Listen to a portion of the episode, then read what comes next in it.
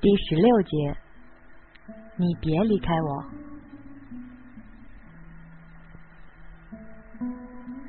去清华之前，我知道我肯定会心疼宋乐天，可我没想到我会心疼到那种程度，以至于我一看见躺在床上烧得神志不清的宋乐天的时候，眼泪就慢了一脸。他的嘴唇好干啊，干的都快裂开了，脸红的不行。我把手搭上去，烫的不行。宋乐天一直在呻吟。我得肠胃炎的时候，发烧快要到四十度，我知道他是什么滋味。我坐在床边，攥着宋乐天的手，好几次想说话。都没说出来。这会儿，我忘了他对不起我，忘了我已经决定跟他分手，也忘了我受过的伤痛。我只是希望他好起来，只是希望他别再这样折腾自己。那天，我是金鱼。宋乐天听见我说话，慢慢睁开了眼睛。一看，真的是我，眼中立刻焕发出了那种我曾经最爱的光芒。他握着我的手，说的第一句话，让我一下子哭出声来。你手怎么了？去医院看了吗？是啊，他是爱我的，不管他有没有同时爱着别人，他都是爱我的。我去过了，你呢？你怎么不去医院？我尽量控制自己的声调，可说话的语气还是像一个母亲在哄自己心爱的孩子。宋乐天一句话，又让我把心揪起来。你要是以后都不理我了，我还不如就这么死了算了。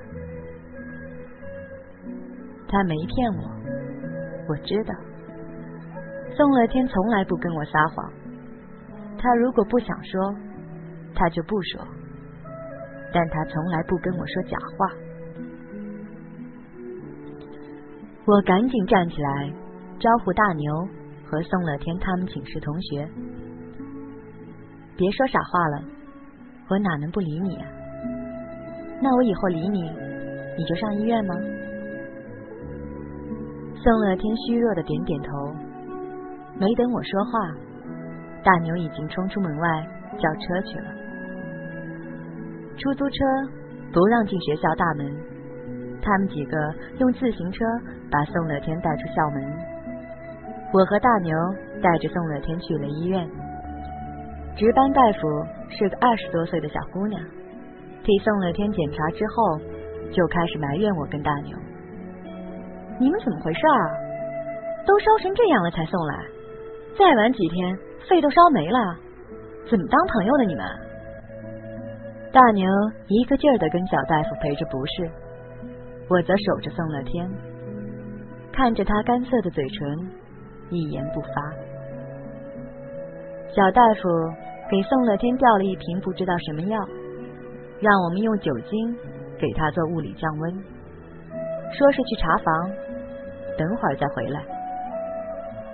宋乐天紧闭着眼睛，大牛坐在另一头，我们俩盯着他。他偶尔会说句话，说的都是同一句：“金莹，我错了。”听见这句话，大牛深深的看着我，我别过头去，不肯让大牛看见我的眼泪。宋乐天终究是了解我的，他深知我的脾气，深知如果他不出事，我是怎么也不肯见他的。是，他是对的。这个时候，只要他能快些好起来，我什么都愿意做。小大夫查房回来，看见我发红的眼圈，也不忍心再训斥我了，换了一种稍微温和点的语气对我讲：“甭着急了，他没事儿，现在已经见好了，以后可别这样了，人都烧成什么样了。”你会听他解释吗？小大夫再次走后，大牛小声问我，我摇头。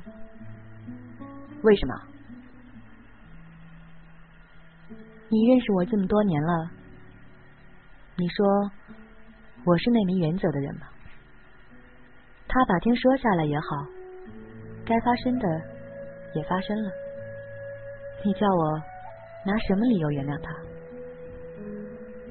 大牛，我这人就一点不好，我对宋乐天半点抵抗力也没有，所以我不能听他的理由，一听我就连原则也没了。大牛深深叹了一口气，不知道为什么，我忽然想起了刘海波。我和大牛陪着宋乐天在医院待了一天。傍晚的时候，小大夫又给宋乐天打了一针什么针，说烧已经退的差不多了，让我俩带他回家歇着去。宋乐天挺艰难的从病床上下来，整个人直晃荡。大牛一看，赶紧扶住。我伸过手去，像从前那样挽住了他的胳膊。吃过东西了没有？宋乐天摸摸我的头发。从前我总说他这个动作适合跟他们家奔头，而不适合我。可他改不过来，我也就让他去了。中午吃了一个煎饼，大牛请的。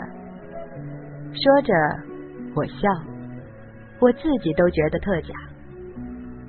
宋乐天挺犹豫的。顿了一下，才吞吞吐吐的说：“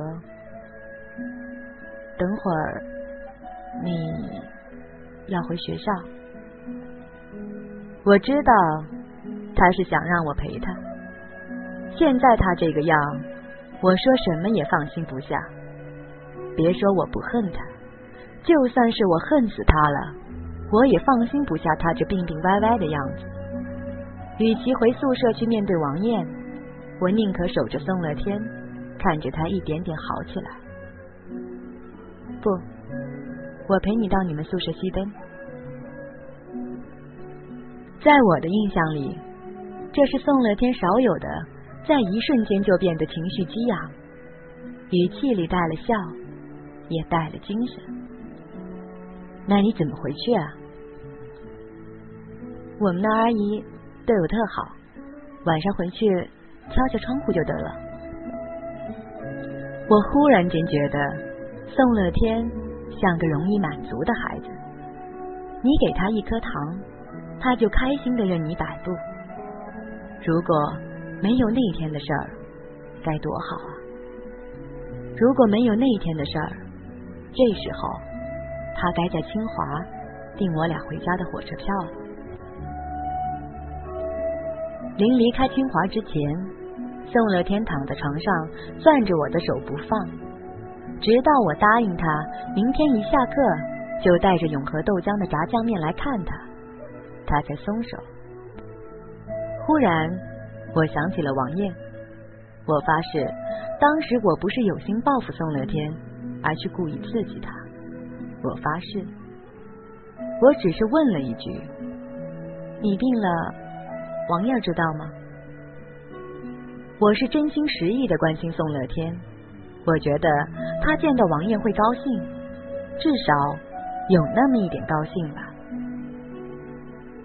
宋乐天听到我这句话，眼睛中的光芒立刻暗淡下去，用一种我从未听到过的幽怨语气问我：“你恨我，是吗？”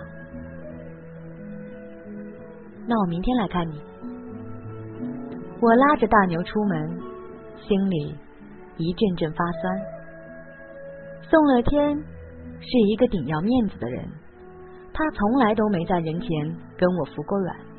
如今他居然当着他们寝室所有人的面跟我撒娇，跟我耍赖，还跟我耍小孩子脾气。他是想留住我吗？可他为什么不给我解释呢？我是说过不想听他解释，可他如果说了，我能不听吗？我又不能把耳朵摘了去。又或者，他根本就没有一个完美无缺的理由替自己开脱，我也不知道。我跟王艳的关系变得很僵。我并不是不跟他说话，但不是必要的话，我肯定不说。你要说我小心眼儿，我也不反对。可我就是没办法忘记那天早上的一幕。我从来没有嫉妒过王艳的美貌，从来没有嫉妒过她的高干血统，我更从来没有嫉妒过她有成群结队、数也数不清楚的追求者。可我嫉妒她能那么迅速而明目张胆的从我手里把宋乐天抢走，不管是肉体还是心灵，我嫉妒透了。我想不明白，王艳。为什么喜欢宋乐天？追他的人里面，比宋乐天强的海了去了，他怎么就挑上宋乐天了呢？难道就因为宋乐天看起来难以征服？我这话说的可能忒混了，感觉这东西说不清楚，也毫无条件。这话是我自个儿说的，我真不应该这么说王爷。可是，我他妈的真是委屈啊！我跟谁说去啊？我藏着吧，反正我当惯了人家眼睛里的坚强人，谁都以为天塌下来我也死不了。宋乐天生病那几天，我每天一下课就往清华跑，陪着他吃饭。陪着他聊天，只是我不肯单独跟他在一起，也不肯让他跟我过分亲密。我这是给自己留条后路，我怕我抵抗不住爱情的诱惑。我深深知道，一旦我陷进这个泥潭，我迟早会后悔，因为我那时候根本无法忘记，也根本无法忍受宋乐天对我赤裸裸的背叛。刘海波打电话来的时候，我洗完脸刚进门，寝室其他人都还没回来，屋里就王艳一个人。他拿着听筒见我进来，想跟我说句话，我没让他开口，接过听筒说了句谢谢，抱着电话就爬到上铺去了，也不知道。是不是我太善良？当时看着王艳有点发红的眼圈，我忽然心软了。于是我说：“等会儿别忘了关灯啊！今儿早上一来电，晃得我挺好的梦醒了。”那是在刘星家里喝完酒的晚上以后，我第一次主动跟王艳说一句本来没必要说的话。知道，忘不了，你接电话吧。王艳冲我笑，由衷的，开怀的。王艳真是美，我琢磨，她要是当演员去，比什么小燕子、大燕子都得强。我一直都记得，刚入学的时候，我见到王艳坐在床上朝我微笑的样子。当时，她穿着一条白色连衣裙。活脱脱的一个仙女，她一直都是整齐干净，而且善良纯洁的，至少我看起来是这样。有多少次，她不声不响的把我的牛仔裤拿去洗，大冬天的，冻得双手通红。王艳是一个内向的女孩，在学校里除了我，他基本上没什么太好的朋友。他一直对我特别好，体贴周到的，像一个母亲对待孩子。我没想到的是，我为此付出的回报，居然是我这辈子最重要的一份爱情。喂，哎，刘头啊，少见呢，怎么想起来给我打电话了？怎么着，升官发财，四叔给你装公费电话了？我什么事儿啊？没事儿，挺好的。谁跟你说的？大牛。罗涛，他刚认识我几天呢，就跟那传我闲话，挺大个人了，怎么那么不知道深浅呢？你等着，我给他打个电话骂骂他，回头再给你打过去。我知道罗涛是你哥们儿，当初你来北京也不给介绍我认识，我说你那一嘴北京土坑跟谁学的呢？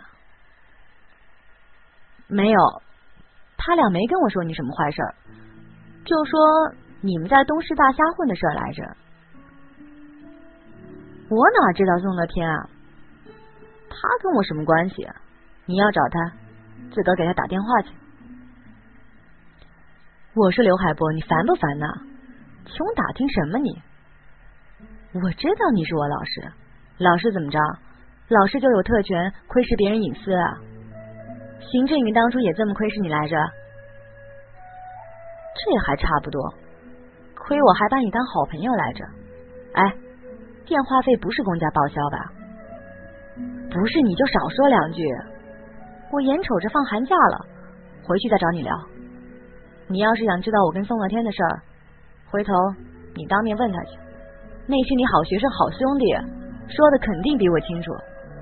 就这么着了，刘头，拜拜。我还怕刘海波接茬问个没完。赶紧把电话挂了。你们那个高中老师，王艳见我放了电话，凑过来，手搁在我床上问我：“嗯，你上回说他叫刘海波？是。”王艳肯定看出来我不爱跟他说话了，咬了咬嘴唇。又问了一句：“是不是海洋的海，波涛的波？”是，怎么你认识他？我有点不耐烦了，特困，想睡觉。不，不是。王艳本来一直红扑扑的苹果脸，一下子变白了。接下来，他问我刘海波是不是东师大毕业的。得到我肯定的回答之后，脸变得惨白。我怀疑他真的认识刘海波，可不能啊！上回在食堂，他当面见着刘海波都没认出来，怎么这会儿才想起来啊？这反射弧也忒长了点吧？你没事吧？王艳抬起一双大眼，里面。竟都是泪水。金云，我知道你怪我，你给我个机会跟你解释行不行？就听我说几句话。我一听这话，立刻翻脸，转身面对着墙，用被子盖住头，说：“要解释也让宋乐天解释，我跟他还有话没说清楚呢。等你们俩真确定关系了。”你再来跟我谈，也许是我太刻薄了吧？我听见王艳哭了，我觉得我挺狠，挺不是东西的。